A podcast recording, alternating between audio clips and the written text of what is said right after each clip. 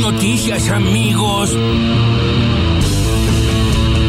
A partir de mañana, en nuestra provincia de Buenos Aires, todos los mayores de 35 años tienen la posibilidad de acceder a la vacuna libre en toda la provincia con la sola presentación del DNI. Vacuna libre para mayores de 35 en toda la provincia de Buenos Aires. ¡Oh, de lujo! ¡Sensacional! Uno de los que presentó la denuncia es el ministro de Justicia Martín Soria, que está en línea con nosotros. También tenés la Convención sobre Derechos Libres de los Estados. Argentina también lo va a suscribir, Bolivia también, que prohíbe a los Estados intervenir en los as- asuntos internos de otro país. Ya hay gente detenida, Janine Áñez, que fue la que asumió como presidenta cuando lo derrocan a Evo Morales, hoy está actualmente detenida. Si la justicia de Bolivia así lo solicita, van a requerir el testimonio, las comparecencias en territorio boliviano. ¿Usted tiene miedo de ir preso? Estamos con el jefe de gabinete, Carlos Bianco. La oposición al todo el tiempo a poner palos en la rueda consigue el efecto contrario. En este caso, al estar diciendo todo el tiempo que no había vacunas, que dónde estaban las vacunas, que dónde está la primera dosis, que dónde está la segunda dosis, lo que han generado positivamente en la población es mucha intención de, de vacunarse, mucha necesidad de vacunarse. Así que le agradecemos a la oposición no por querer poner palos en la rueda, sino por el efecto que eso trajo. Más torpe y desesperado no se consigue. Yo no conozco exactamente la dimensión del problema en Cuba. Lo que sí tengo claro, como bien dijo Andrés Manuel López Obrador, es que si realmente nos preocupa humanitariamente Cuba, terminemos con los bloqueos. Terminemos con los bloqueos, que le están haciendo un daño incalculable a Cuba. Y también a Venezuela, eh, quiero aclarar. Eh. Realmente nos preocupan tanto la vida de los venezolanos y que los venezolanos, bueno, terminemos con los bloqueos. Después de los venezolanos recurran, re- resuelvan qué tipo de gobierno quieren. ¡Váyanse al carajo, yanquis de mierda! Sabemos que la cepa delta es una cepa que es mucho más transmisible, que eh, ha llegado prácticamente a 100 países en todo el mundo, de manera que es muy probable que en los países latinoamericanos y en Argentina en particular también llegue. Hemos identificado hasta el día de hoy un número de personas que al llegar a la Argentina no tenían ni clínica ni síntomas de la enfermedad y tenían una PCR y un test local negativo y a pesar de ello en los subsiguientes siete días o desarrollaron síntomas o identificamos en el hisopado del séptimo día es que dieron positivo, una proporción de los que dieron positivos tenían la variante Delta. Es decir, que es evidente que la variante Delta está viniendo a la Argentina con las personas que están retornando. Quédate en tu casa porque no podés salir. Yo no quiero hacer un anuncio que lo Bueno. que se tiene que hacer de toda la lista, pero yo garantizo que Fernando Iglesias va a ser diputado y va a tener un protagonismo muy importante en esta campaña. Me parece que es un verdadero disparate propio de, de, digamos, de las exageraciones de la Argentina.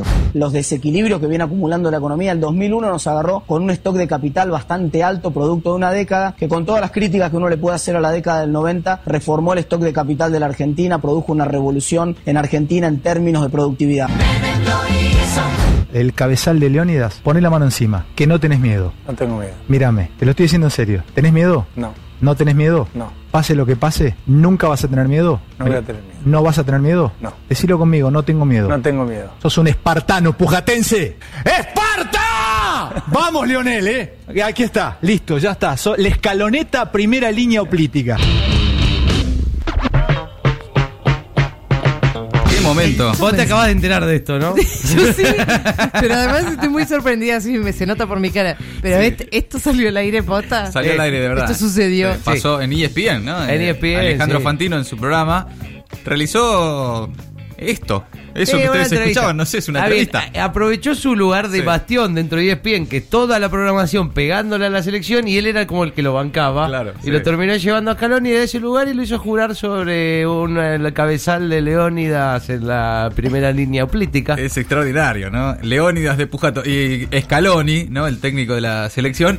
Que ya no sabía, ¿viste? Era en un momento, era, sí, sí, te lo juro que no, no, no voy a tener miedo. Bueno, basta, bueno, con- vale, terminá. muy incómodo estaba. Estaba- bueno, estaba bueno. incómodo, ¿no? Sí, sí, Sí. un Fantino que derivó hacia la locura, un poco creo fingida y un poco natural también. Hay algo de natural, Sí. sí. Eh, de hecho, siempre, siempre tuvo un, un- un perfil así también, ¿no? Me acuerdo de, de la época de Mar de Fondo también. Sí, sí, sí, sí. Eh, que te preguntaba si se, te- se hace o eso se hace, ¿viste? Vos nunca sabías muy bien, ¿no? Pero también hay una cosa, y esto lo charlábamos más temprano, Jera, de eh, sacarse de encima al Fantino anterior, ¿no? Sí, claro, claro, claro. Vamos que opera- operaba con servicio de, de- de- de- de servicio de inteligencia en la medianoche de la televisión. ¿Qué Mejor, Fantino? No, yo soy Leónidas. mejor un león. ¡Esparta! Claro. Porque el anterior está más cerca de tener compromiso con la justicia, ¿no? Y volvió intratables. Perdón. Claro, no, no. Sí, sí, igual Intratable volvió con, a- Sí. abrió con Fantino y habló con Los Totora tocando una canción de Argentina, que da el campeón y esas cosas. Así Ah, abrió bueno. Fantino. Bueno, Martín Tetaz reivindicando la política económica de Menem.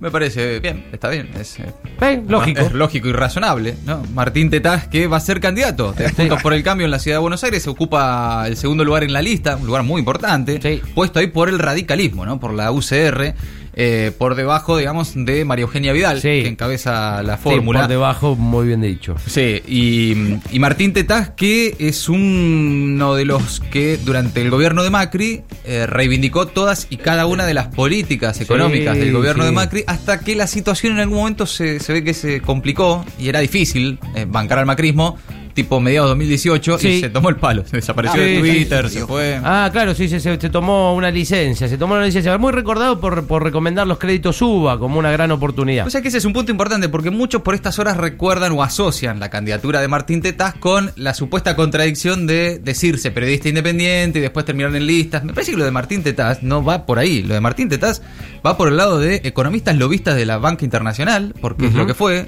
Su columna en el programa de Jorge Lanata estaba auspiciada por un banco internacional y seguido de eso. Todo el lobby en su momento por los UBA, pero después por lo que sea necesario. Sí, claro. Eh, por lo tanto, es un lobista de los bancos y de los bancos extranjeros en la lista de Juntos por el Cambio, más que, más que un periodista que ha decidido ingresar a la política. No Bueno, encontrás una contradicción ahí. de ninguna manera, ¿no? Es súper lógico. Patricia Bullrich, hablando de lo mismo, presidenta del PRO, asegura que Fernando Iglesias va a ser eh, un candidato muy importante en esta campaña. Joya. Sí, también. El antiperonismo tiene que tener su representante más fiel.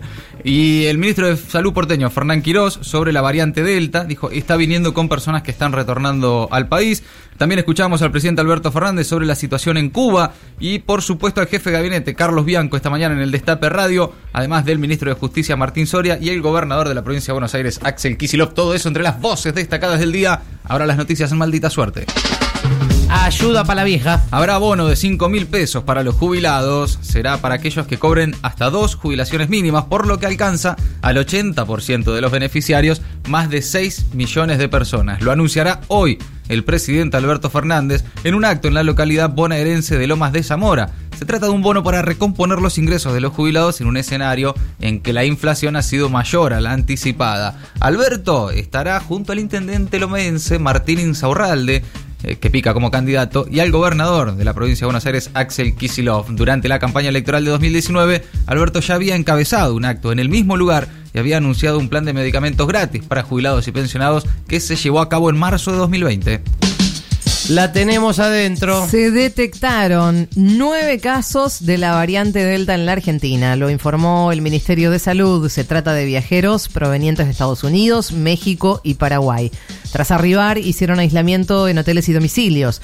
Dos de los infectados fueron localizados tras obtener un resultado positivo en los test de antígenos al ingresar al país y los restantes fueron hallados durante el hisopado de control al séptimo día de aislamiento. Migraciones formuló una denuncia penal contra un viajero con variante Delta que incumplió la cuarentena. Las autoridades sanitarias resaltaron que hasta el momento no se han confirmado casos de circulación comunitaria. En total, en Argentina se han detectado 15 casos de la variante Delta. Más de 30 palos. Argentina superó este lunes las 30 millones de vacunas recibidas. En la jornada del lunes llegaron tres vuelos con 733 mil unidades de AstraZeneca, 550 mil del segundo componente de Sputnik V y 768 mil de Sinopharm. En el país ya se han aplicado más de 25 millones de vacunas. Hoy llega un vuelo y parte otro para traer más vacunas Sinopharm desde China. Además, Argentina quiere producir integralmente la vacuna AstraZeneca. El gobierno se lo propondrá a las autoridades del laboratorio en Londres. Buscan garantizar la provisión de vacunas a partir del 2022. Vas, te vacunas y listo. Provincia abre la vacunación libre para mayores de 35 años, es decir, que se podrán presentar con su DNI que tenga domicilio, por supuesto, en el territorio bonaerense, y podrán vacunarse contra el coronavirus. El anuncio fue realizado, como lo escuchábamos, por el gobernador Axel Kisilov, que aseguró que el 61% de la población mayor de 18 años ya está vacunada con una dosis. También informó que ya son 69 en toda la provincia, las ciudades protegidas, donde se vacunó el 95 95% de los inscriptos. Por otra parte, la justicia bonaerense exigió al gobierno vacunar a toda la población carcelaria con factores de riesgo. Hasta las manos. Contrabando agravado y exportación temporaria de armas son los ejes de la denuncia contra Macri. El gobierno denunció al expresidente y exfuncionarios por envío de material bélico a Bolivia. La denuncia sostiene que existe una palmaria discrepancia entre la finalidad específica para la cual fue autorizada la exportación del material y su aparente posterior uso en el país de destino por parte de una Fuerza Armada extranjera. Alberto Fernández justificó la denuncia por las armas a Bolivia y dijo que era necesario que la justicia intervenga. La pelea de fondo. Avanza la negociación para un nuevo acuerdo con el Fondo Monetario Internacional. Un equipo del FMI se reunió con el ministro de Economía Martín Guzmán en el marco de la cumbre del G20. Desde el organismo hablaron de reuniones productivas para avanzar más en el trabajo técnico hacia un programa de respaldo. Aunque las alimenticias no quieran. Vuelve al Congreso el proyecto de ley de etiquetado después de nueve meses. Hoy se discutirá y se discute en un plenario de comisiones. El proyecto genera un fuerte rechazo en la industria alimenticia. Busca aplicar sellos de advertencia a los alimentos con exceso de azúcares, grasas y sodio. El oficialismo aspira a convertir en ley el proyecto sancionado el año pasado por el Senado entre este jueves o la próxima semana. Sigue el quilombo en la isla. Protestas en Cuba, la crisis económica por la pandemia, fallas en el sistema eléctrico de la isla y la movilización social de artistas e intelectuales generaron protestas a favor y en contra del gobierno cubano. El presidente Miguel Díaz Canel primero convocó a la población a defender la revolución en las calles y luego pidió al presidente de los Estados Unidos que pusiera fin al bloqueo. Joe Biden salió rápidamente en apoyo a las protestas. El presidente de Estados Unidos pidió al gobierno cubano que escuche a su gente y atienda sus necesidades. Maldita suerte.